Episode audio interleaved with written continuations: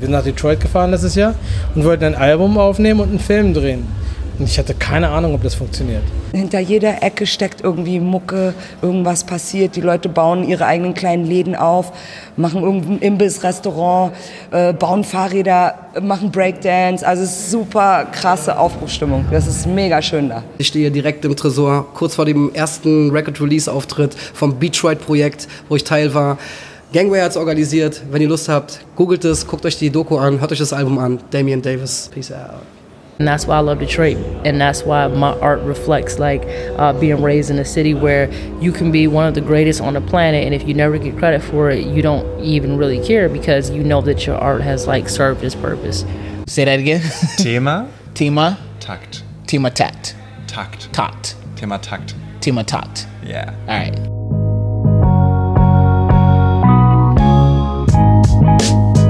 17 Künstler aus Berlin und Detroit treffen sich, nehmen ein Album auf. In 10 Tagen. Außerdem drehen sie innerhalb von 24 Stunden sechs Musikvideos. In so kurzer Zeit ein gutes Album produzieren, trotz Sprachbarriere? Ich war selbst überrascht, aber Detroit hat's hinbekommen. Detroit ist eine Mischung aus Poesie, Spoken Word und Rap, organisiert von Gangway e.V., dem größten Träger von Straßensozialarbeit. Ich war bei der Release-Party im Tresor vor über einem Jahr. Warum kommt die Folge jetzt erst? Ich habe darauf gewartet, dass die Doku auf YouTube landet, aber die wurde erstmal bei Filmfestivals eingereicht. Jetzt ist sie online. Für diese Thema-Takt-Folge habe ich mich mit sechs Künstlern unterhalten. Als erstes spreche ich mit Natasha T. Miller. Sie konzentriert sich auf Poesie, rappt aber auch auf dem Album und hat in Detroit das Artist Inn eröffnet. Ein Hotel, in dem Künstler wohnen können, ohne Geld zu zahlen. Stattdessen geben sie zum Beispiel Seminare in Schulen. Anschließend plaudere ich mit dem Berliner Damian Davis über seine Erfahrungen in Detroit. Er ist Rapper, Sänger, Schauspieler und Social Worker. Mit Sängerin Asia Ismi und Rapper Jamal Bufford spreche ich über die Veränderungen ihrer Stadt Detroit. Stichwort Gentrifizierung. Während sie in Berlin einen schleichenden Prozess sehen, werden Leute in Detroit teilweise aus ihren Häusern geworfen. Ninja ist Rapperin und Sängerin und ein Teil von OK Wedding. Durch das Detroit-Projekt war sie zum ersten Mal in den USA. Spoiler, sie hat Detroit etwas anders erlebt als Damian Davis. Am Ende spreche ich mit Organisator Olat Aden. Er arbeitet für Gangway e.V. und muss viel ackern, um genug Geld für Projekte zusammenzukriegen. Du kannst ihm dabei helfen, indem du an Gangway spendest.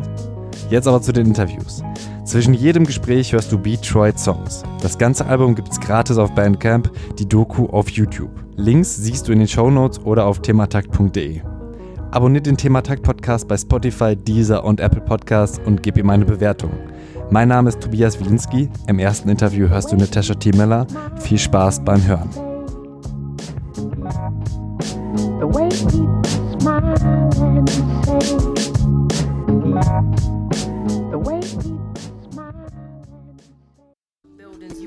afford to live in. Tell them that Detroit style mixed with that Southern house hospitality raised me, displaced me. Been trying to find myself ever since. Like I ain't never went nowhere. Like I'm still right here. Like I can't afford to be here. Like I can't afford to go there. Like I'm still alive if I'm moving right. Like I'm still alive if I'm moving right. Like I'm still alive if I'm moving right. Even if it's away from the things I love.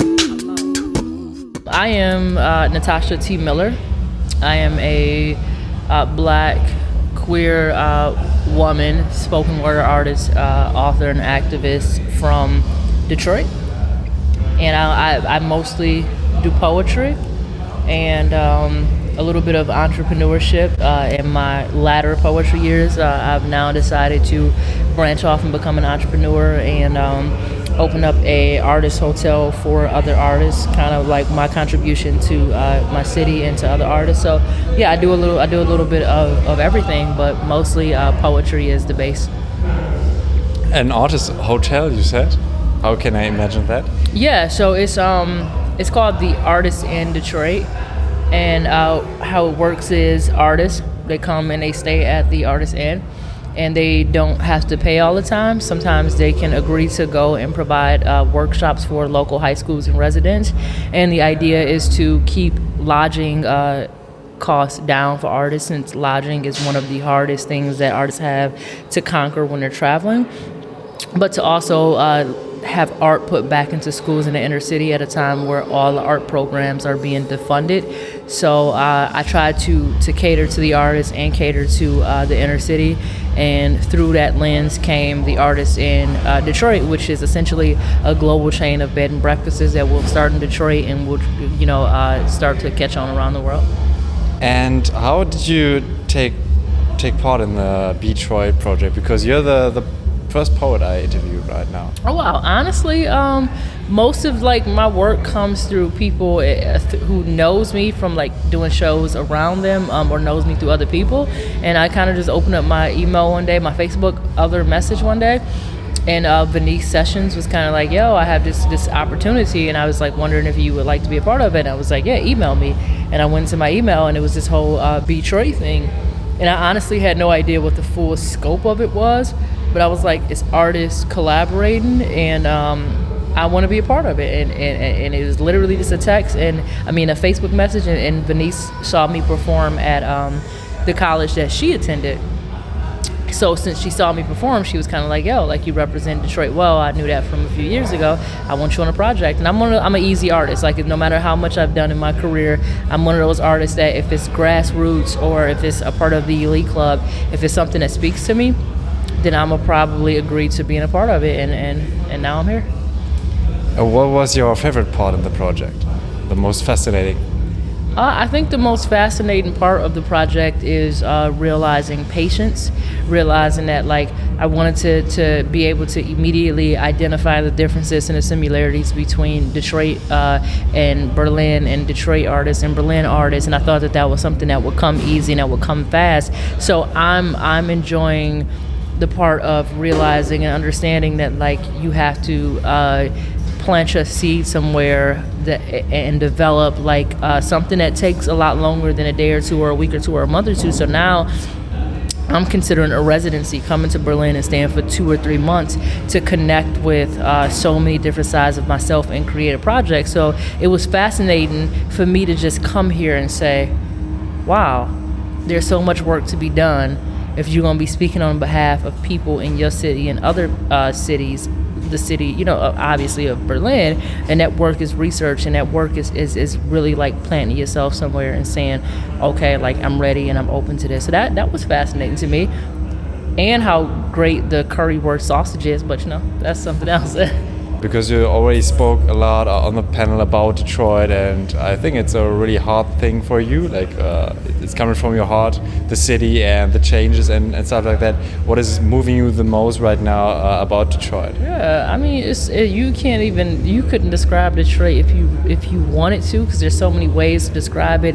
But there, when you talk about Detroit, there's also so many Detroits that you would have to uh, try to describe. You know, you would have to try to describe Detroit uh, before the riots. You would have to try to describe Detroit during the riots. You would have to try, try to describe Detroit after the riots. You would have to de- try to de- describe Detroit pre-gentrification, post-gentrification. You know that middle ground. So there, and, and, and by city, eh, I'm not by city, but, but by location, um, by zip code. So for me, um, Detroit is is a place where if you're looking for real, honest, genuine feedback in people, then you you have to stop by Detroit. If you're looking for a place that kind of was the kicker and the starting point for everything, whether it be music and movies and and and and, and, and housing and hotels and everything, like in, in automotive industry, like you gotta bring it back to like Detroit but Detroiters are very humble. That's why we never ask for the credit for anything. Like you can say, like New York started this, like California started this, like New York in spoken word and hip hop, and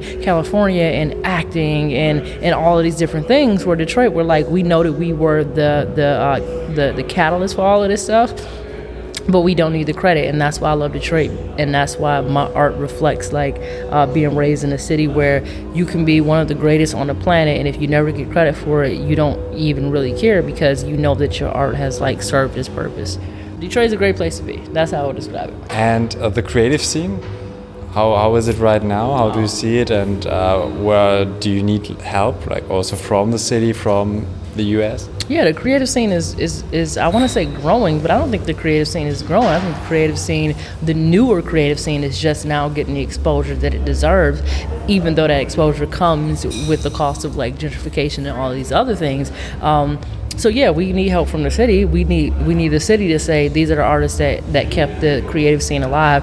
These are the artists that created the creative scene. And we don't just want to give them an award and recognition. We want to give them money for their projects. We want to make sure that before anything, these people are taken care of. Um, but aside from that, Detroiters are Detroiters, and it doesn't matter if they've been around creating for 20 years or 20 minutes.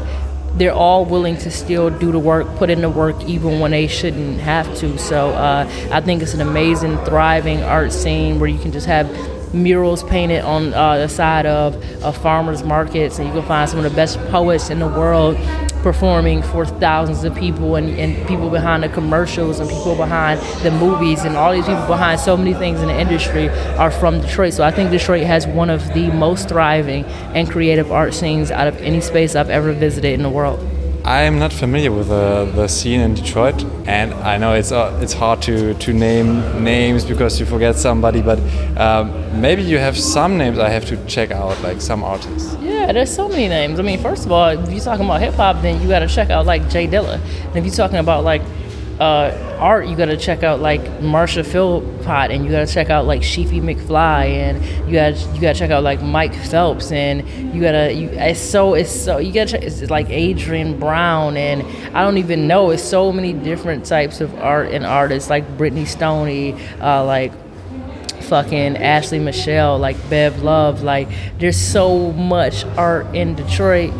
Get the the Wright brothers, like from from film to photography to J Millhouse, uh, well J Mills. Um, it's, it's so much that it's hard for me to even tell you which artists you should check out because there's so many artists in Detroit that you could check out. But that's just to name a few of the ones that that I love and that I rock with, um, and that have been put in Detroit on with or without me that maybe I've never known. And Big Sean and you know Race Five Nine and like people, and then Motown, that whole like you know catalog.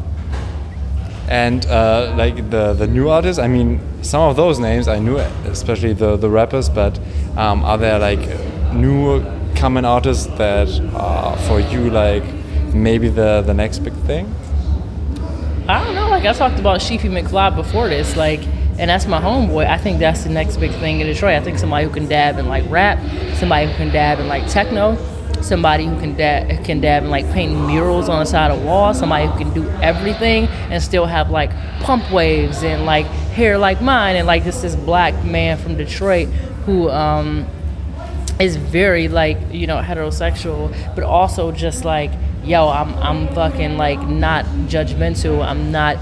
He's not any phobic, you know. So it's like I think I think that the next to blow in Detroit would probably be Sheefy McFly. Well, if you don't want to add something, then thank you very much for the interview. Oh, thank you. I have nothing. I am Natasha T. Miller. For anybody looking for the artists in Detroit, and I love Berlin, and it is going to be second home for me. So thank you.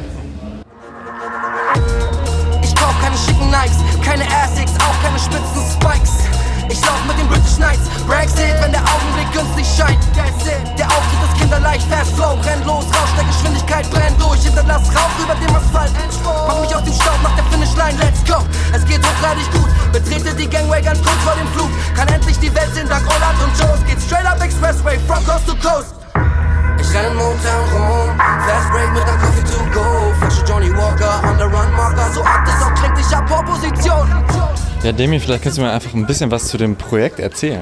Jo, also das Projekt hat äh, stattgefunden ab dem 11.09.2016 sind wir zusammen mit ungefähr zehn Berlinern äh, nach Detroit gefahren, nachdem wir uns davor vorbereitet hatten und wussten halt, was auf uns äh, zukommt. Und unser Plan war, ein Album halt innerhalb von elf Tagen in Detroit zu machen mit Artists aus Detroit. Ähm, auf beiden Seiten, glaube ich, so, deutsche Seite neun Detroiter Seite auch neun Artists ungefähr. Dann sind wir rübergeflogen, haben äh, unsere Häuser, hatten ein großes Haus, ein Backsteinhaus äh, von, bei Miss Jeanette, äh, einer älteren Frau, Afroamerikanerin, ähm, und die hatte halt ein Haus mit drei Etagen. Da hat jeder ein Zimmer gehabt und dann haben wir halt dort ja zehn Tage halt irgendwie jeden Tag probiert Songs zu machen, hatten ein paar Auftritte, sind zu ein paar Konzerten gegangen, haben uns die Stadt angeguckt äh, und uns halt mit den Amis halt sozusagen verständigt und dann halt die zehn Tage halt durchproduziert, Texte geschrieben, auf, viel auf der Porch gehangen. Ähm, Was ist die Porch? die Porch ist die Veranda, so. Das sind ja alles so Einfamilienhäuser. Der Detroit ist ja so ein bisschen wie äh, Silent Hill, GTA, so mit Einzelhäusern, so alles so im alten Backsteinstil, so mit Klinkerhäusern und so. Und genau, da haben wir halt gechillt so und da Musik gemacht und sonst haben wir halt hier und da ein paar Leute, Aktivisten getroffen. Wir waren auf so einem Beat Night irgendwie von Detroiter Produzenten, die so Dilla-Beats machen, aber ein bisschen Trap angehaucht. Äh, dann haben wir uns diese ganzen zerfallenen Ruinenstädte angeguckt, so ähm, sind zu so einem Stand-Up-Comedy-Abend gegangen. Einmal an der Michigan University haben wir Vorträge gehalten und haben uns ein Footballspiel angeguckt vor 100.000 Leuten gegen Buffalo, irgendwie war das, glaube ich. Aber im Großen und Ganzen eigentlich viel Musik gemacht, hat viel im Studio rumgehangen, Beats laufen äh, gehabt und dann einfach halt gefeatured, mit den Amis gequatscht und sich so unterhalten halt so. Bisschen Klassenfahrt-Feeling.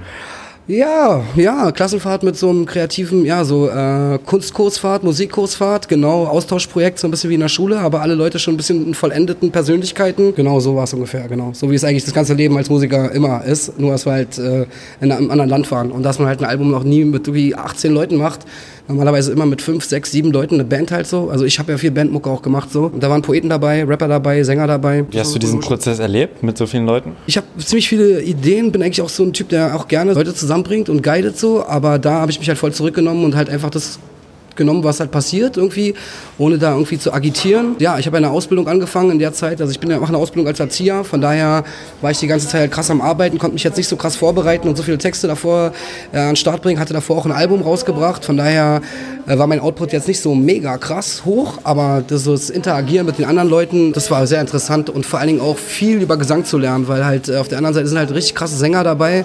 Und das war eigentlich geil, mit diesem afroamerikanischen Vibe, den kennenzulernen, wie reden die Leute darüber, wie ist deren politische Einstellung, die Sozialisierung mit dieser ganzen Motown und Soul-Mucke, das war für mich voll interessant, weil ich bin halt eher so ein rockaffiner Mensch und halt Alternative Punk, Metal, das war halt super krass interessant, halt so Soul einfach kennenzulernen so. Ich bin halt auch ein übelster krasser Fan geworden von Asia, das ist eine Sängerin auf der anderen Seite so, da habe ich halt echt mehrmals Tränen in den Augen gehabt, wenn die gesungen hat und einfach halt ihre Rhythmik und wie sie phrasiert und dieses Blue Note Gesinge und das ist halt unglaubliche Qualität, die sie hat. Und das ist einfach total geil mit, also das wirklich zu lernen, direkt face to face ist was ganz anderes. Im Haus waren auch ältere äh, Afroamerikaner, mit denen man sich halt über die alte Zeit in Detroit noch unterhalten konnte und so. Und das ist einfach so der Vibe, weißt du, wir machen urbane Musik, Hip-Hop-Musik und die ist einfach so die, äh, sozialisiert in Amerika, so, es ist halt afroamerikanische Musik, so, es kommt alles daher, das ist deren Rhythm und so.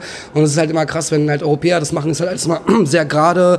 Und da hat man halt gemerkt, wie man es halt wirklich phrasiert und wie die Beats halt hängen und einfach halt so diesen richtigen, das richtige Feeling dafür, weißt du, so, so die richtige Luft dafür atmen und auch den State of Mind von der Musik kennenzulernen. Anstatt jetzt immer so, weißt du, im Fernsehen hörst du den Track und so, aber es ist was anderes, wenn du die Tracks hörst, wie die Jungs das singen oder was dazugehört, so. Das war halt, das ist unglaublich. Also es hat meinen kreativen Prozess und auch die Art zu singen und zu phrasieren, so, hat das voll beeinflusst auf jeden Fall, diese Reise, ja.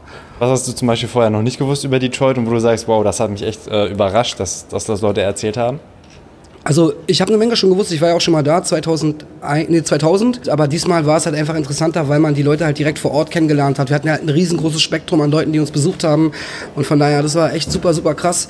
Einfach halt so das Gefühl, in einer Stadt zu leben, wo du wirklich aufpassen musst, in die nächste Querstraße zu fahren, dass du halt da keinen Stress kriegst, gerade als Weißer und so und dass man halt irgendwie nachts an der Tanke halt irgendwie sich so schnell wie möglich bewegen sollte, weil viel Carjacking dort ist irgendwie und äh, in der Nacht halt auf der Veranda zu sitzen in unserem Haus und in der Nacht halt so Schüsse zu hören, ist halt echt krass, das Gefühl zu haben, dass man halt, dass halt irgendwo ein Krieg, dass so kleine Kriegsherde überall sind. Das ist unfassbar so. Das habe ich bei meiner ersten Reise nicht gehabt. Da waren wir halt so in so einem Trailerpark in South Lyon und da war halt dieses Problem, dieses Gangproblem irgendwie und äh, dort in Detroit, also im Kern, war es schon teilweise echt krass. Also am ersten Tag waren wir halt besoffen so und wollten halt einfach rausgehen und durch die durch die Straßen spazieren, so wie es halt immer im Urlaub, wie ich es immer mache. Ich renne einfach los und ohne jetzt irgendwie einen Plan zu haben und guck mir einfach alles an, dann meinten die so, es geht gar nicht klar. Das ist halt schon krass, ey. Das ist halt ein krasses Privileg, was wir genießen von unserem Sozialstaat her und von der Sicherheit, die wir in Berlin genießen. Es ist unglaublich. Also, dass man halt nie, das, nie Angst haben muss, erschossen zu werden. So. so, dass wir in Berlin hier total die offenen Leute sind und halt total Halligalli-mäßig ankommen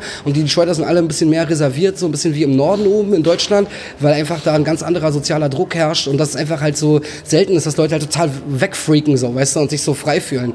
Und das ist, wir haben halt ein sehr, sehr freies Miteinander hier in Deutschland, also gerade in Berlin.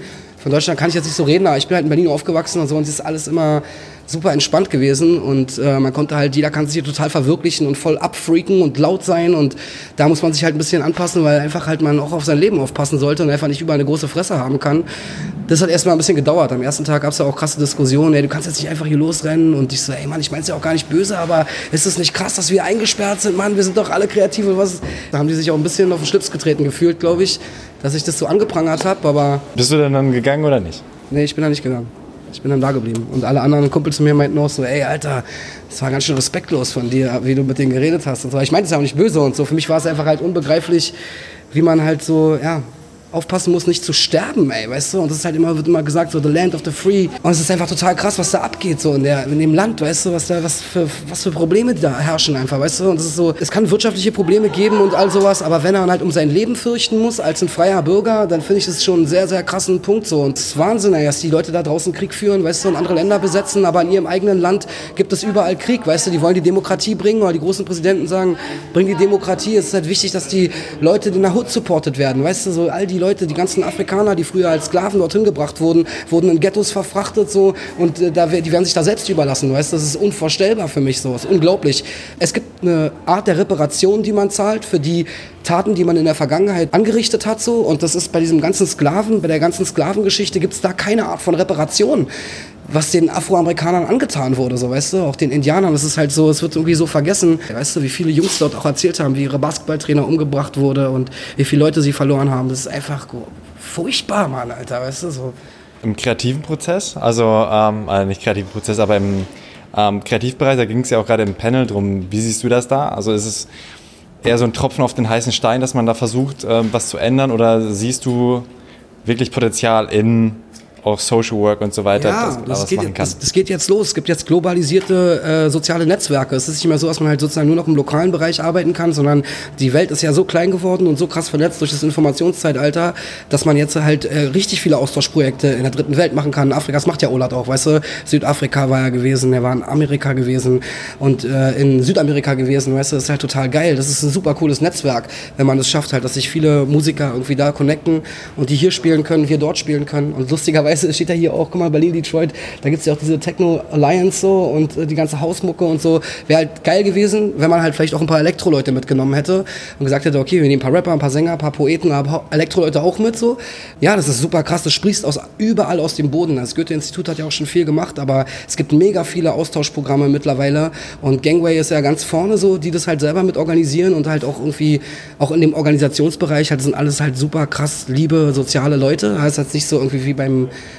Goethe, ist halt sehr elitär manchmal so. Hier ist es halt auch wirklich so, dass halt Leute von der, habe ich ja vorhin erzählt, Leute von der Straße hier aus Berlin mitgenommen werden nach New York bei der Berlin-Bronx Connection. Äh, das ist super krass, klar. Also die Welt ist globalisiert, aber das ist natürlich auch eine Chance für uns als Sozialarbeiter oder als Workshop-Leute, ähm, da Netze zu, Netzwerke zu knüpfen. Aber es kostet extrem viel Geld und es kostet eine super krasse Anstrengung, das alles zu finanzieren. Und ähm, ich bin in den letzten ungefähr fünf, sechs Jahren bestimmt vier, fünf Mal in anderen Kontinenten gewesen, um da Musik zu machen, um Workshops zu geben. Ah, und äh, es ist halt auch krass, wie diese ganzen Sprachschwierigkeiten und kulturellen Unterschiede durch dieses Musikmachen total schnell gebrochen werden. Es geht, weißt du so, du kannst halt nicht übelst lange unterhalten, ja, bei uns ist so, bei uns ist so, aber sobald der Beat läuft, weiß jeder, was zu tun ist. Diese Sprache ist überall gleich, die Sprache der Musik so. Also du machst gerade Erzieherausbildung. Ist es auch dein Plan, genau in den Bereich zu gehen? Ja, also auf jeden Fall Musik und Kunst äh, benutzen für Leute. Ich habe auch mit äh, Willkommensklassen gearbeitet, also mit äh, Kindern, die hier ohne Eltern hergekommen sind im Zuge der Flüchtlingswelle so.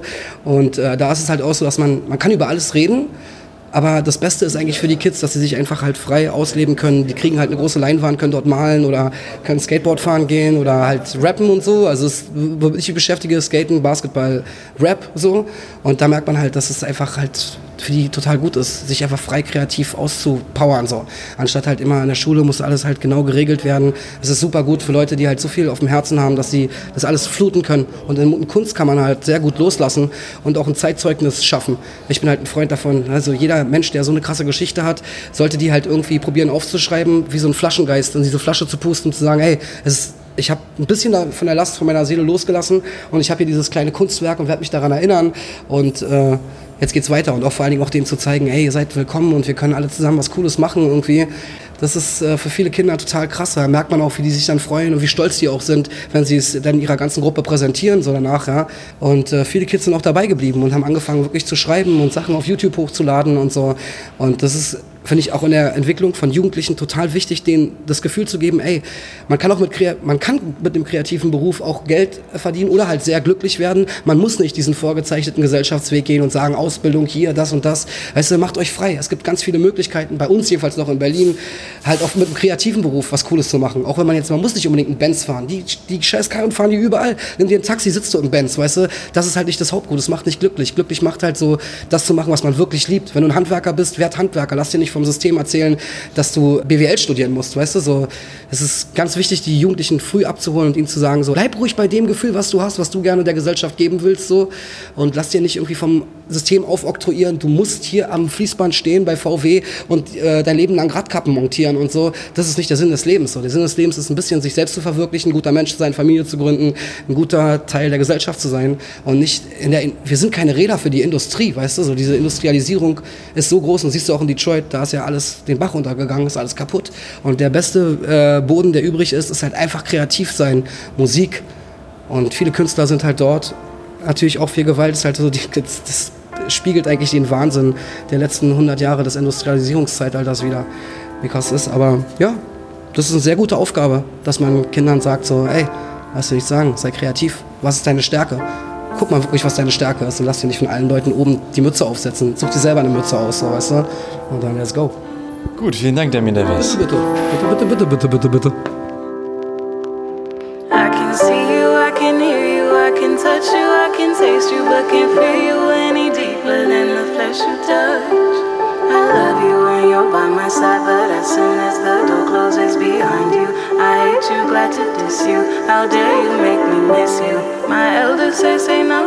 so I rebuke the very thought of you. Can be addicted to your face, your voice, your lips, your fingertips, or many skills or talents. Then you're by my side again. It's all forgotten. It's all forgotten. Peace and blessings. My name is Asia Is me. Um, I am a vocalist in the Detroit Project. So, um, how did you become part of the project? Um, I'm really close to one of the organizers. Her name is Venice Session, and she just called me out of the blue. And you said, yeah, sure, I want to do of it. course. How could I turn down this kind of opportunity to Berlin? Yeah, of course. And uh, how was the project? Or like, uh, how did you work on that? What was what was it like? And what was maybe something you, one of your favorite memories? the project it was a very intense um, working situation maybe one of the most intense working situations i've been in um, in terms of music but it was so much fun and everybody was so comfortable sharing work with one another and getting things done it was amazing um, it was very everything was very efficient Why was it so intense? Okay, so when we um, made the music, when we were writing the songs and coming up with the poems and all this kind of stuff, it all happened within 10 days. So um, the Berlin crew came to Detroit and stayed with us, and we were all in one big house working constantly. And it seemed like we just kind of listened to the beats, talked about what we wanted to do, talked about some, some concepts for the music, and then everybody went their separate corners of the house and got it done. Came back together, recorded it, boom, it was done. And how was that intense? Because it was very fast. It was just, it happened so fast. Like we didn't expect to get, what is it, 17 songs done? We did 17 songs, music videos, and a documentary within 10 days. So it was just having having that time crunch. And what was your favorite part? I think my favorite part was the people, getting to know different artists with different ideas and different ways of doing things, different ways of working, different music that they like, everything, learning about different people. What was the artist you are now the closest with? Um, honestly, I think I like. I think. Hmm. I don't. I don't know. I, I feel. I feel like I can't choose a favorite. I feel like this is similar to choosing a favorite. Yeah. But I love everyone equally. Okay, good answer. that was a trick question. Uh, can you de- describe uh, Detroit? Like Detroit, how is it for you right now? Well, I love my city. The city of Detroit will always be my home. Will always be my favorite place. Um, I do feel a little bit concerned with all the changes that are happening because I feel like the people of the city do not have a lot of control. So that's a that's a little frightening. But um, I love that people are recognizing Detroit and that there are other people who are concerned. So I'm still in love with my city. I'm just hoping for the best and hoping that we don't get completely washed out and taken over. I hope that too. But what changes do you see? Um, well, I know a lot of people who literally were moved out of their homes. Like, all of a sudden, there's like, okay, I want to buy up this entire block, so you have to leave type of situations. And I mean, I understand that we in America it's very it's a capitalist society. What are we supposed to do? You're supposed to get as much as you can for as little as you can. But it seems like a lot of taking advantage of the people who have kept it up all this time and who have done all that they can to keep it up and they're losing out. But is there a solution? Um, I would say that the solution is for some people to keep their hands off and for the people who have taken so much from the city already who benefit from the city to put things back into the city. If you benefit from it, you should probably give back. Are you giving back? Yeah, I do. I do a lot of community service work actually. Yeah, I work with kids. I'm trying to do workshops with Detroit. Yeah, I do a lot of. How do you think can music or creativity um, help people? Um, one of the biggest things that I loved about the Detroit group is that we intend to um, foster this this inspiration in youth.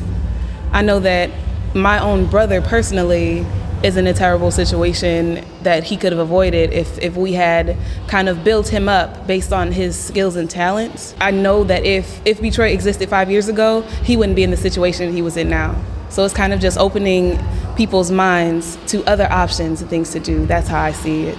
I assume maybe he's in prison right now. Yeah. Uh, but how do you see that music can help? Because I, I think it, it can be a big part, but still, it's not the only one solution. You feel me? Of course not. There are millions of solutions, but this is a solution that I love, and this is a solution that I'm a part of. So the way that this could have helped is really just lollygagging in trouble. It's, it's not because you just love trouble. It's because you don't have anything else to do or you are not benefiting enough from the things that you like to do. So he was making music. He was producing beats and selling beats. And that's fine. That's not legal at all. So he could have, if we had been able to put him in a position to grow with that and, I don't know, learn more about making beats and being a producer and learning about music engineering, he could have made more use of that talent as opposed to just, okay, I stop here at this level and then it, I kind of am sitting here, I get bored, I do something else. Thank you for the interview. If you don't want to add something, well, thank you so much for having me and have a wonderful evening. I hope you enjoyed us, honestly. I really enjoyed it. Yeah. Yeah. Also, Damien Davis, uh, who I interviewed before, told me that he uh, had to cry when you sang. Oh, You didn't know that? no, dang. That is so nice. Yeah. We breaking the chains, yeah. We rip them apart. They softer than paper mache. They can't make us slaves. No, no place in the blame. I'm feeling amazing today. From Detroit to Germany, restore the urgency, destroy the curtain so people are burden free. Detroit to Germany, restore the urgency, destroy the curtain so people are burden free. So, uh, can you just start with your name and your function in this project, please? Yes, my name is Jamal Bufford. Um, I am one of the rappers re- representing the Detroit side of the Berlin Detroit exchange, known as Detroit. And can you can you tell me about the the project? Like, what exactly did you do? What did I miss? Yeah, so um, it started out last year around September. Well, the whole process started long before that, as far as like the idea, who was going to be a part of it, where the money was going to come from, um, a lot of stuff that took place before I even knew about it, before I started being involved. But the actual work on the project started in September when about 10 artists from Berlin came to Michigan, spent time in Detroit and Ann Arbor, Michigan, which is actually where I'm from and where I work. Poets, singers, producers came to, to the Detroit area and wanted to make an album, a musical project that could represent not only Berlin but Detroit. So we had to get to know each other. We had to figure out what type of music we wanted to make, the songs, the ideas, and come up with the album in about 10 days, I think, um, which is hard enough to do if it's just you alone and your crew, but to do that with people you just met and where there is kind of a language barrier, you know, that could be pretty difficult. But we pulled it off and where where we at with the project now is we are in Berlin. The Detroit artists came out here and we are at the actual album release party. So here we are about 8 months into the process. The album is done. The whole process was filmed in Detroit. So there's a documentary which we screened at a couple locations already here in Berlin, and we're about to perform some of the songs uh, tonight. How can I imagine? So there were some German guys that were working with you, and they started just to to write some songs, and you said, okay, you can write like this. You gave them advice. No, no advice because they're all professionals, uh, men and women. So not really advice because they've been doing it just as long as we have, if not longer. It was really just what are the similarities going on in Berlin that's going on in Detroit? You know, what do you feel about hip hop? What do you feel about poetry? And we just started to realize, you know, we had a lot in common. The only barrier was, you know, where we were located and the language. But once we started to talk about what we wanted to say, it, really wasn't difficult at all. So it was just about, all right, we're going to talk about this on this song who wants to be on it, who relates to it, who wants to say something about it. And then we just trusted the artistry of these professionals because we were all professional, um, young and old. You know, there's some artists that are um, closer to the age of 20 from the Detroit side, but they're extremely talented. You know, so it's just about trusting the artist and just believing in the project, really. Like you said, you want to uh, do a song about X, Y, and what Yeah. was it, for example? Yeah, so some of those topics range from uh, gentrification. We actually just had a panel discussion that just took place with uh, people uh, from Berlin and Detroit that are out here talking about um, these businesses and corporations um, and entrepreneurs who are moving into these cities like Berlin and Detroit, and it's happening all over the United States right now, who want to put money into it and invest and make get a financial return out of it, but they're essentially using the resources, using it up, and then not replenishing it. Um, they're not investing in the future of the people who have been in this city forever. They're inv- investing in their own future. Um, really, a capitalist approach uh, for selfish reasons and greed. And so Berlin could relate to that. Berlin could relate to that what's going on in Detroit, and so we have a song called Gentrification, which we'll actually be performing tonight. Um, just the artistic process, what it what it's like to be an artist. We talked about that on one of the songs. Just um, what it's like to have a passion for something that just you can't control. It just bleeds in, in, in, in your system nonstop. It just runs through you. Like how do you how do you express that? So that was one of the songs. Another was uh, about barriers and breaking down barriers, which we experienced when we first met each other. What do you do? Oh, you sing? All right, cool. So I rap, you sing. Let's maybe put those two things together. Let's um, break those barriers of you know hip hop, R and B, poetry. Break the barriers of Germany and the United States. Break the barriers of Detroit and Berlin. Break the barriers of language and see what we had commonal- commonalities in. So that was another topic. So it ranged from a wide variety of things, but you know, obviously we could all relate to certain things as human beings. What was for you within that process uh, the most fascinating thing? That's a good question. Um, I think the most fascinating thing, um, I think the most fascinating thing was seeing everyone's different approach to creation and approach to writing. And this had nothing to do with, you know, Berlin and Detroit or where you're from or any or language or anything like that, but just seeing people in their zone when they were writing was very intriguing because I really haven't been around that many people all in one room or one building creating for the same project. You know, nowadays with the with the internet, you could be alone. You could do a song with somebody in Japan or uh, London. You just do it on your own, re- record, send the files to them, and they do their part, and then you have a song.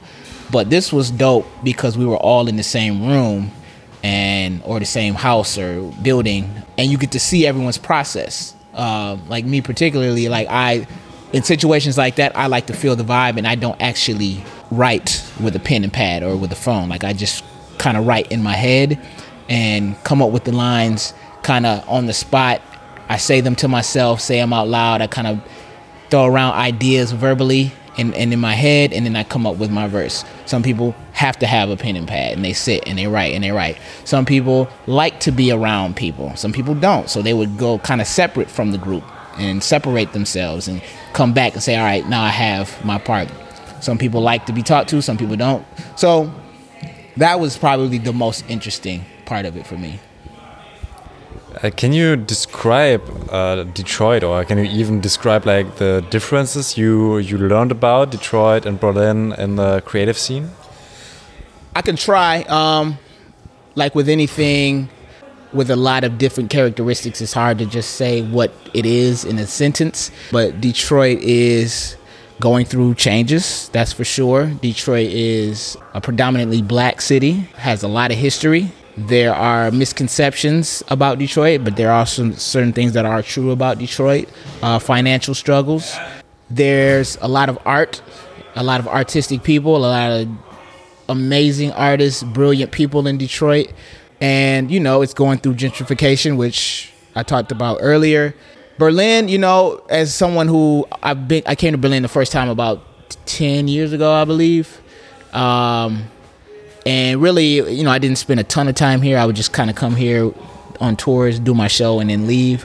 You know, go see the obvious touristy sightseeing places like where the Berlin Wall used to be and things like that. But I've always felt welcome here. Uh, always enjoyed my time here.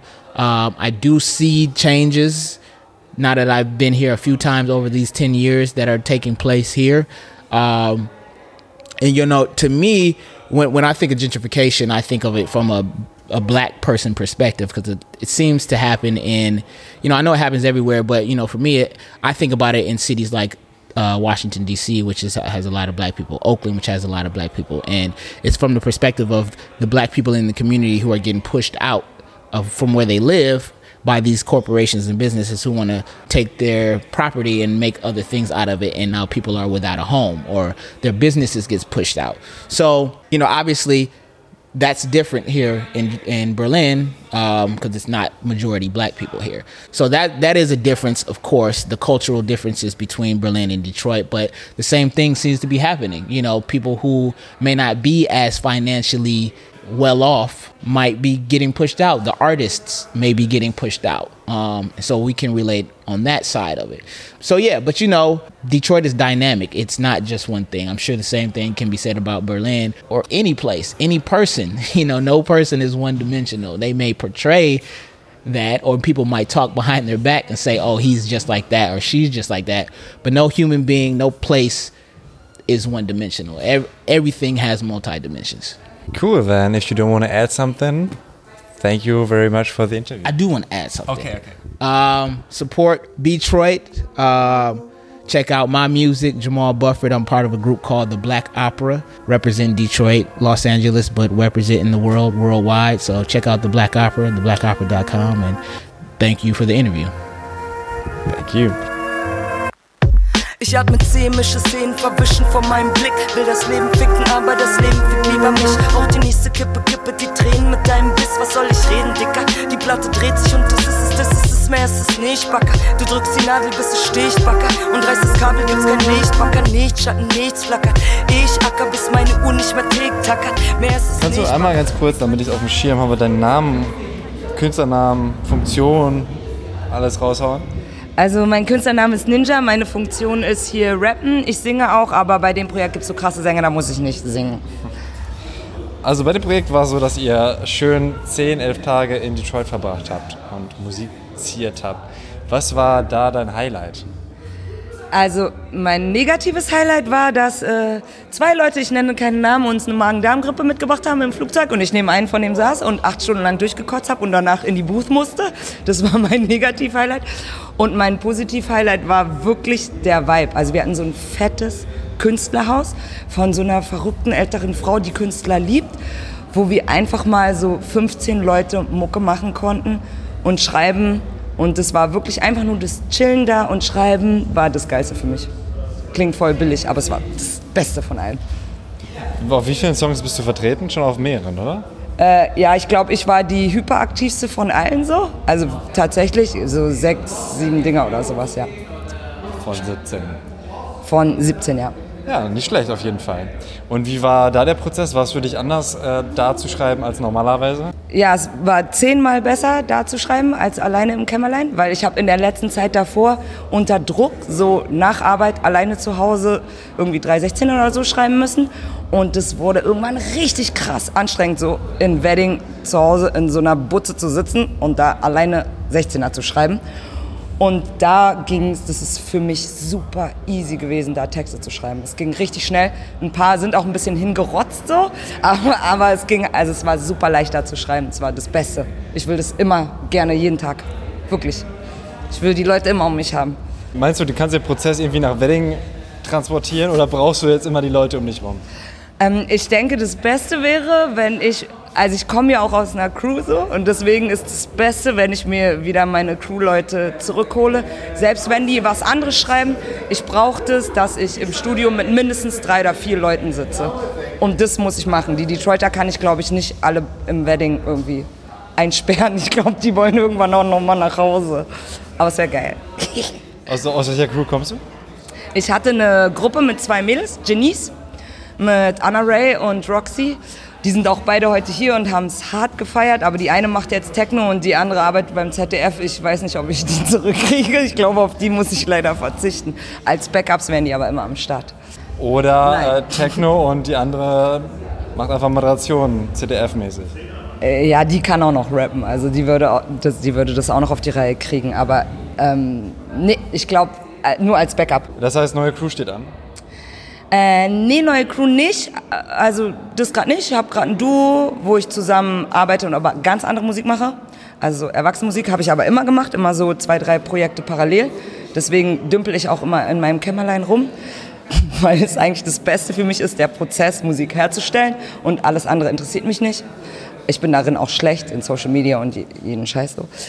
Ähm, und das Wichtigste ist für mich einfach nur, dass ich mit den Leuten abhänge. Ist mir eigentlich egal, ob ich mit denen zusammenschreibe oder die was anderes schreiben. Ich brauche diese Geräuschkulisse im Hintergrund, wo so ich leise Beats höre und leise Leute vor sich hin murmeln höre und so dieses Rascheln vom Papier oder dieses Getippe auf die Handys und so. Das brauche ich.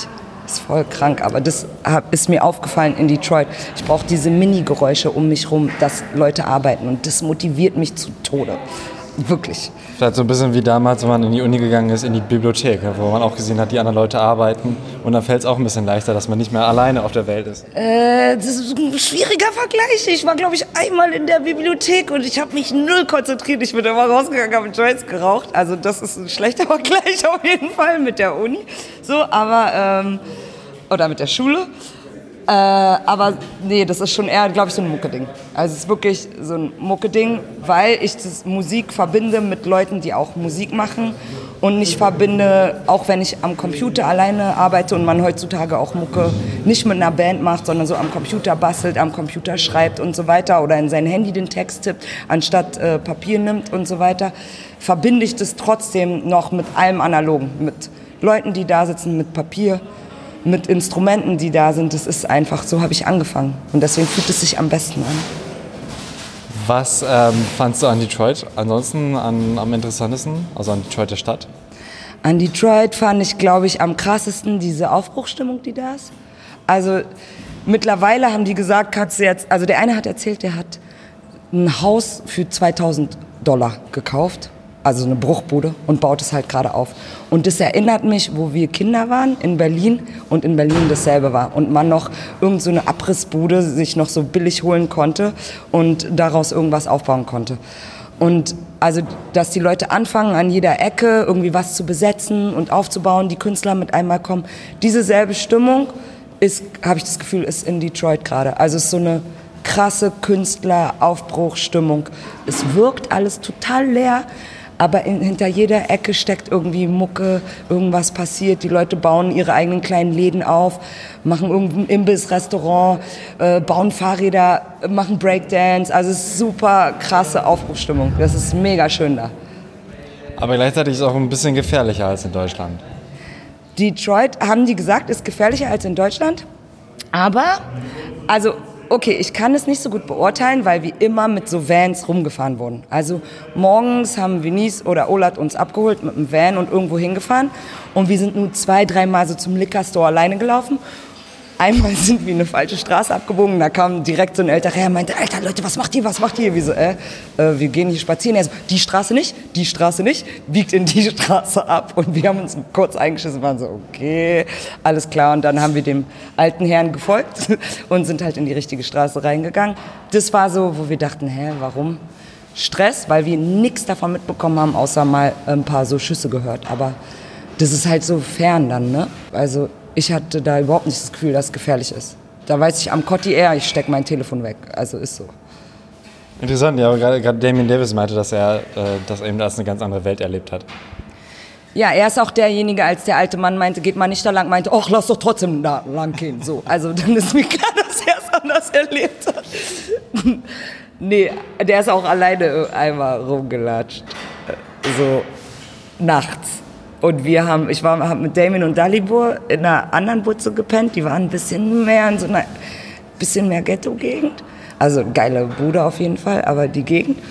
Und der ist da halt auch nachts alleine rumgerannt. Also kann sein, dass er es dann anders empfunden hat. Für mich war es super safe und super gemütlich da. Also ernsthaft. Einmal kamen welche im Auto vorbei, haben rausgeguckt, aber das passiert hier, wenn ich hier im Wedding langlaufe oder durch Kreuzberg, passiert das auch zehnmal am Tag, dass irgendjemand dich aus einer Karre dumm anguckt oder anmacht und irgendeinen Scheiß macht. Also ist dasselbe. Nur man weiß dann, dass die Knarren haben, ist halt der Unterschied. War. Kleiner, kleiner Unterschied, ja. Ja. Aber insgesamt hat ihr, ähm, war das eine, eine krasse Erfahrung für dich. Ja, es war mega. Zwei Stunden pennen jede Nacht, das war's. Maximum zwei Stunden. Wie gesagt, ich habe ja mit Damien zusammen gewohnt. Und der ist genauso hyperaktiv wie ich. Und äh, dann, also das war im Delirium komplett. Das war wirklich die komplette Reise war wie so in so einem Traumland. Erstmal wenig Schlaf, dann der krass beste Vibe, die nettesten Leute. Essen, okay, ist eine andere Sache und Kotzen, das ist eine andere Story, ne? das war nicht so geil.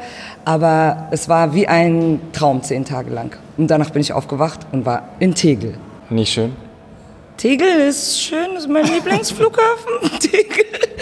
Naja, ne, war ein bisschen leise dann auf jeden Fall. Also ist schon krass, wenn du halt mit 15 Leuten rumhängst, die alle verrückte Leute sind, wo man irgendwie, also es ist nie langweilig und dann kommst du halt hin und sitzt in deiner Bude und mit einmal ist Stille. Das ist schon krass. Also da saß ich, glaube ich, zehn Minuten lang und dachte so, äh, äh, äh, hallo? Hätte mich fast mit mir selber unterhalten und so. Da musste ich erstmal Radio anmachen, damit irgendwelche Stimmen da sind.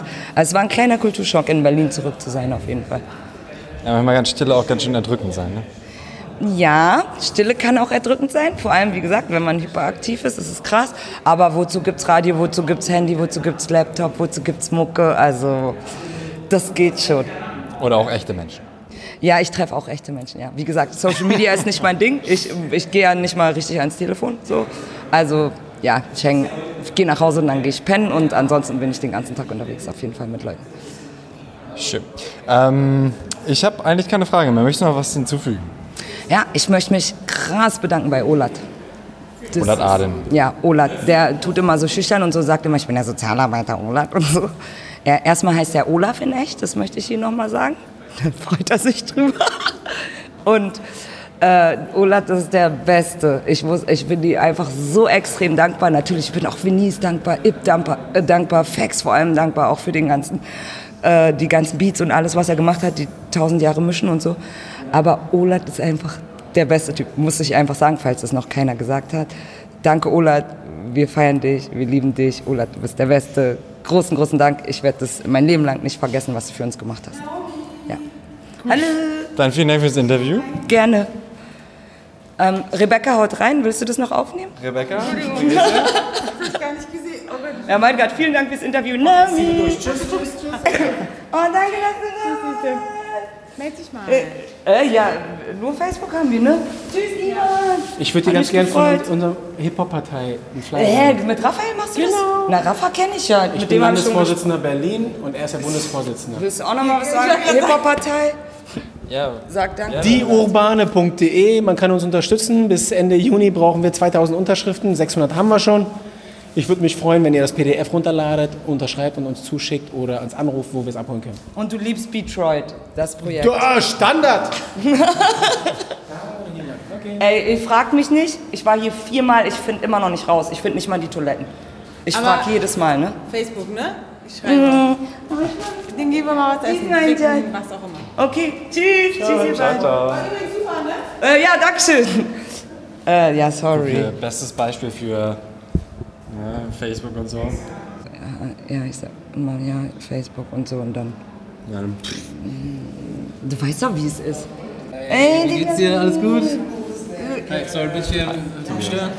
Nein, nein. Wir- Nein, Ist doch fertig. wir sind schon fast. Ja, geht ihr jetzt? Alter, hast du den ganzen Gig verpasst eigentlich? Nein, ich hab dich gesehen, ich hab euch alle gesehen. Du hast mich gesehen, wie ich Tschüss gesagt habe, ne? Nein, nein, ich hab euch alle gesehen. Ich Du hast es aber nicht gehört, ne? Doch, ich hab's gehört. Du meinst jetzt gerade, wo du uns siehst, sagt er, er hat alle gesehen. mit mir gekommen, wir haben nicht gehört. Ih, du hast mich auch nicht gehört. Wir haben Ist nicht okay. gehört, nur am Ende. Nein, ist halt okay. Ich habe gesagt, hallo, tschüss. Hallo, tschüss. Ah, guck mal, sie war auch da. Sie kommen, wir kommen auch gleich wieder. Okay, cool. Äh, Dankeschön. Okay, schön. Ich sag dir, die sind gekommen, als alles vorbei war. Ich sag's. Ja, es sind auch Jungs von Unge. Ja. Ich will, ich will noch mal kurz so, äh, vielen Dank fürs Interview, dann ist es am Ende so eine runde Sache, Mhm. dass wir das dann einfach nochmal drauf haben. Ja. So, vielen Dank fürs Interview. Ja, sehr gerne geschehen. Hast du toll gemacht. Dankeschön.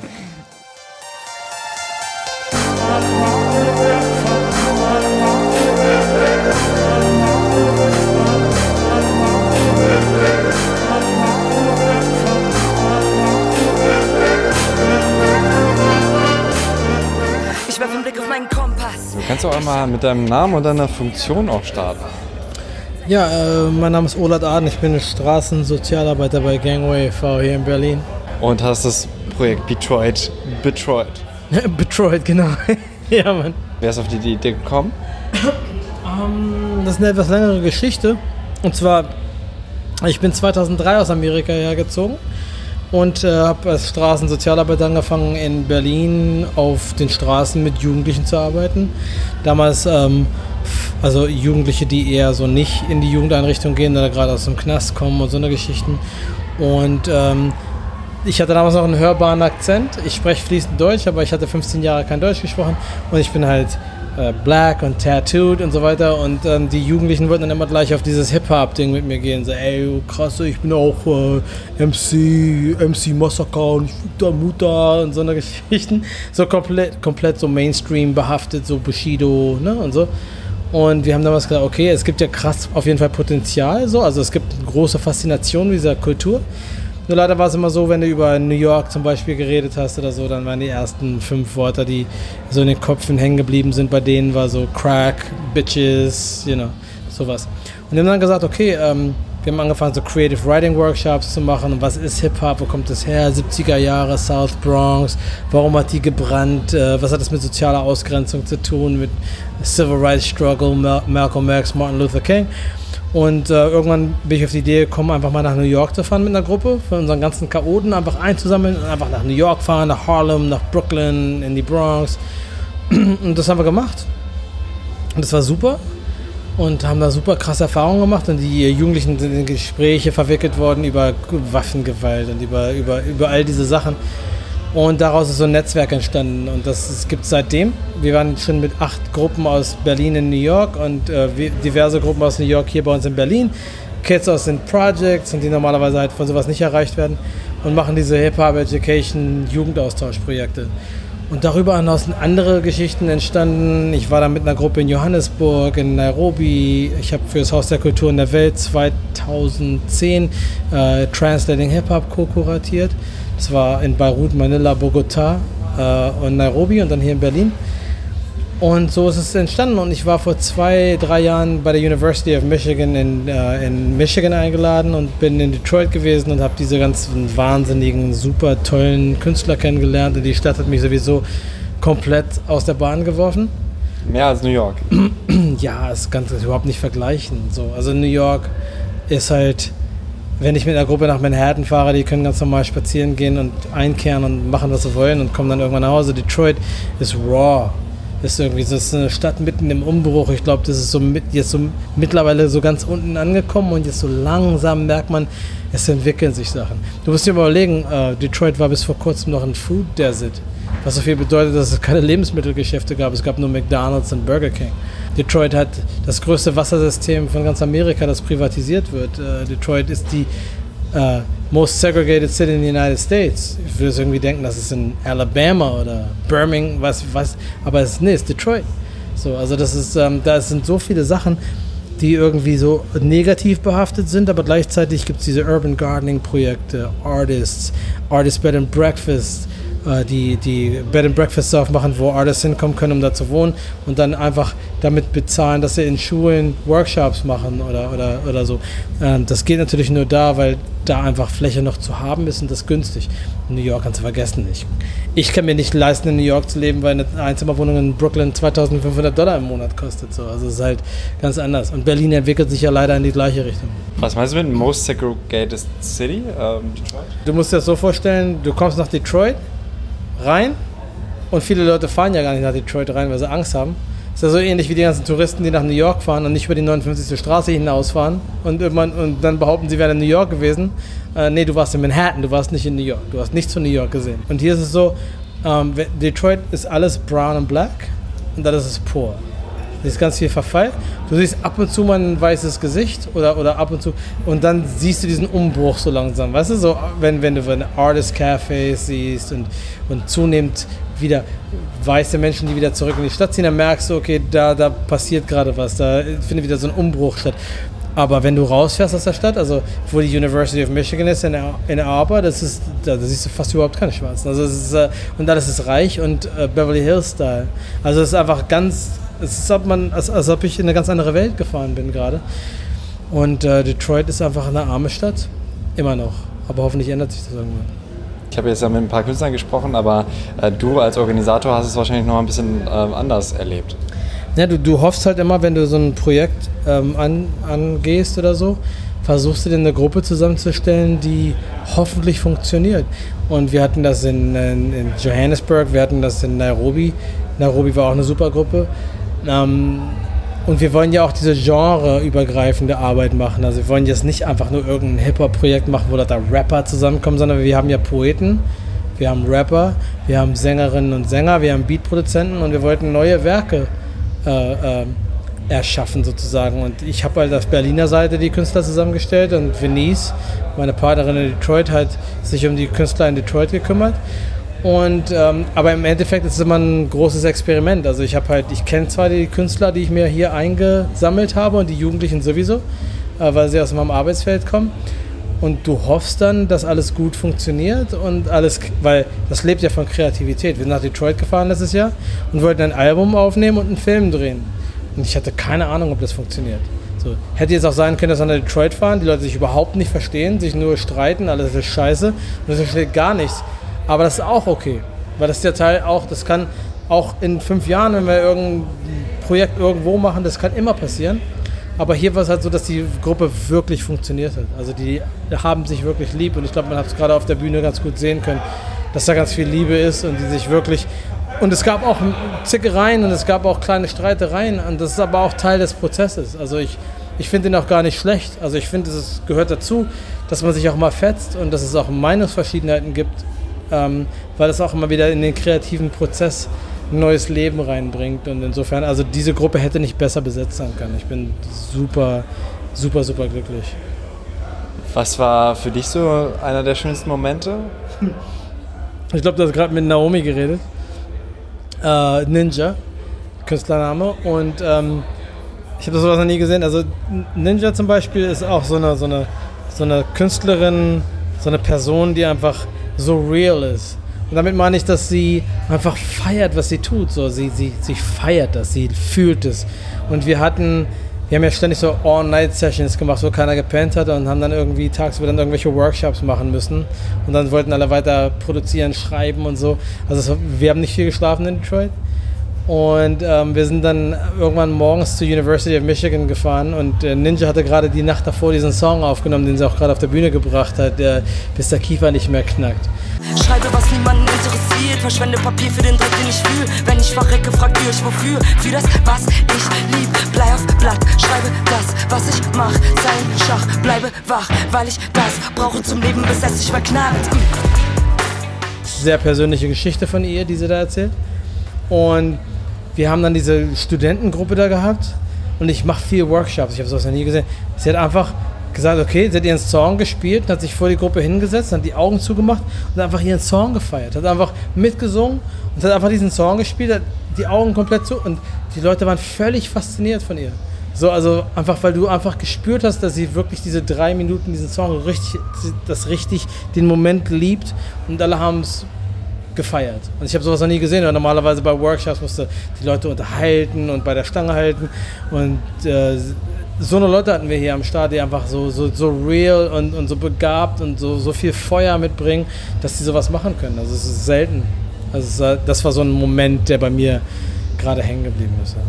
Was, was genau war dein Job dann in, in der Betreuung? Naja, also das ist, ähm, das ist eigentlich äh, ziemlich, ziemlich groß, ne? Also du musst ja das Geld besorgen, ne? Also das, damit fängt es an und das ist halt nicht zu unterschätzen. Also das, äh, was hat das Projekt jetzt vielleicht gekostet?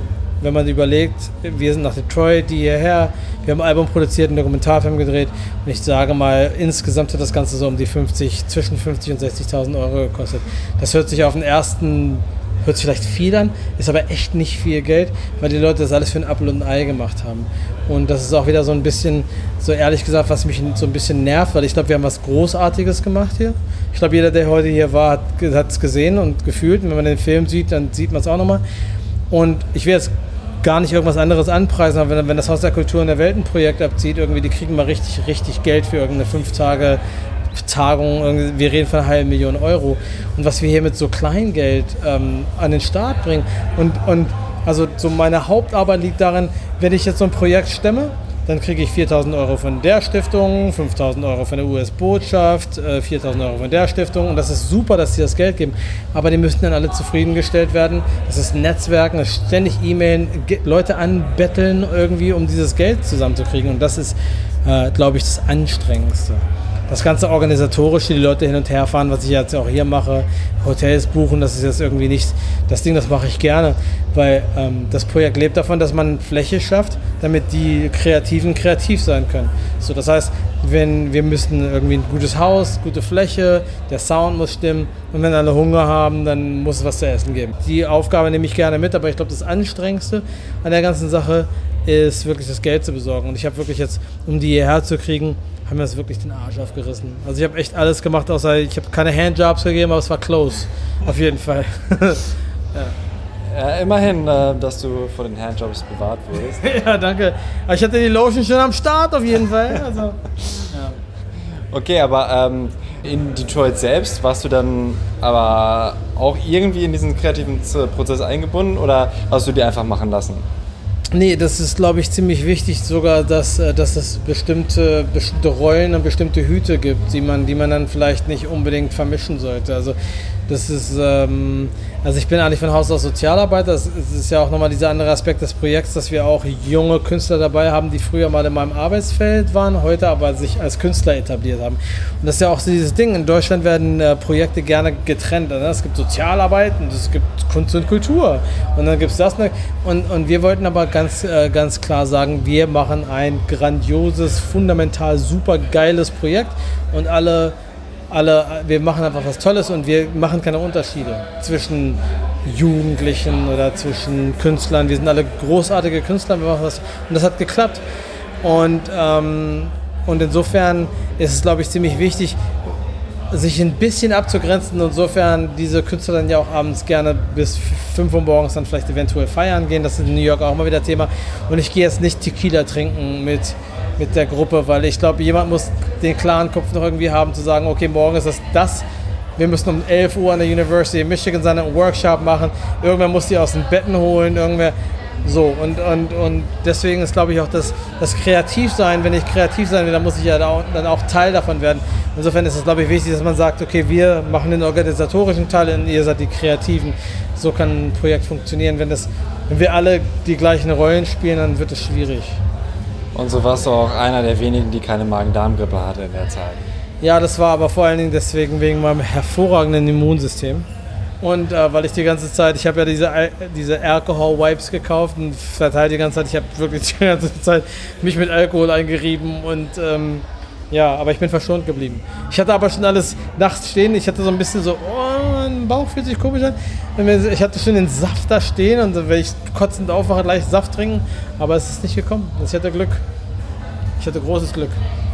Und du hast gerade gesagt, du ähm, hast auch mit äh, Künstlern, die bei dem Projekt dabei waren, mit denen hast du schon früher zusammengearbeitet, also quasi als Sozialarbeiter? Ja, also ein paar von, äh, von den, der, der Produzent des Albums zum Beispiel, Vex, der alle diese hervorragenden Beats produziert hat und das ganze Album abgemischt hat und so, der, den kenne ich seitdem er äh, 17 ist. Äh, der kommt aus Pankow. Ich war der erste Schwarze, den er hier kennengelernt hat. Und heute ist sein Freundeskreis wie der Regenbogen. Er war zweimal mit mir in New York, er war in Detroit, er war in Paris mit uns. Ähm, äh, Gigo Flow habe ich äh, mehr oder weniger im Knast kennengelernt. Der früher mit einer Crew äh, Gitterspitter, die gibt es auch immer noch. Und ähm, der sich aber heute wa- wahnsinnig, der hat diese Spucke auf Rechtsplattform angefangen, der macht Videos für alle möglichen Leute. Tolle Sache, das ist so ein bisschen, da geht mir das Herz auf, weil wenn ich sehe, wie er sich entwickelt hat über die Jahre, ist grandios. Äh, so eine Leute waren dabei und aber es waren auch Künstler dabei, mit denen ich schon vorher gearbeitet habe. Dalibor, mit dem war ich in Johannesburg vor einem Jahr. Josephine Bergholz war mit in Nairobi vor etlichen Jahren. Also es waren alles Leute, die, die ich kannte und die mir geläufig waren. Du bist äh, ein bisschen fertig, meinst du, weil die Woche, ihr hattet schon mehrere Projekte, äh, die Premiere, dann auf dem Tempelhofer Feld wurde was aufgeführt. Das war schon ein bisschen kräftezehrend, aber insgesamt, wie ist dein, dein Gefühl jetzt, wo es fast vorbei ist? Jetzt gerade bin ich total glücklich. So, also weil jetzt so ein bisschen die Last von der Schulter, so, weil, weil heute war der große Abend für mich. Und man muss sich so ein bisschen so vorstellen, weil man steckt wirklich zwei Jahre in so ein Projekt insgesamt. Und, und, und heute ist dann der Abend und dann ist der Druck halt immens. Irgendwie, ich war halt am Ende froh, dass doch echt noch ein paar Leute gekommen sind und dass die Stimmung einfach grandios war. Und ich glaube, dass die Show, jeder, der sie gesehen hat, äh, glaube ich, ist klar, die war einfach, äh, war, war einfach Hammer. Also ich glaube, dieses Projekt ist bei Weitem das Beste, was ich je irgendwie betreut oder gemacht habe. Und jetzt bin ich einfach nur noch er erleichtert. Ich bin müde auf jeden Fall.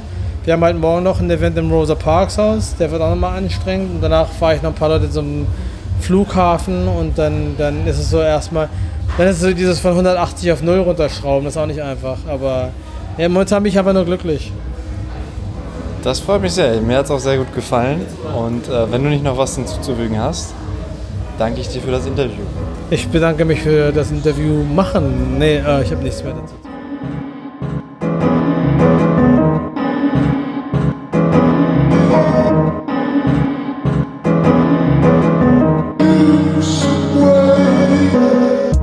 Ich hoffe, dir hat die Folge gefallen und du bist jetzt ähnlich glücklich wie Olat Aden.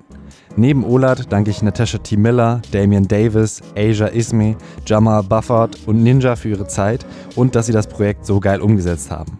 Detroit-Künstler, die ich nicht interviewt habe, sind Dimasio, Rias, Supreme Flows, Wipe Sound, Diamond Dark, Venice Session, Gigo Flow, Vanessa Gentil, Dalibor Markovic, Josephine Bergholz, Philipp Halver und Producer von allen Beats Vex. Diese Künstler kannst du in der Detroit-Doku auf YouTube sehen und auf Bandcamp hören. Die Links dazu findest du auf thematakt.de oder in der Beschreibung. Abonnier den Thematakt Podcast, folg Thematakt auf Instagram und spende an Gangway e.V., damit mehr solcher Projekte entstehen und Olat an keine Handjobs geben muss. Mein Name ist Tobias Wilinski, ich danke dir fürs Zuhören.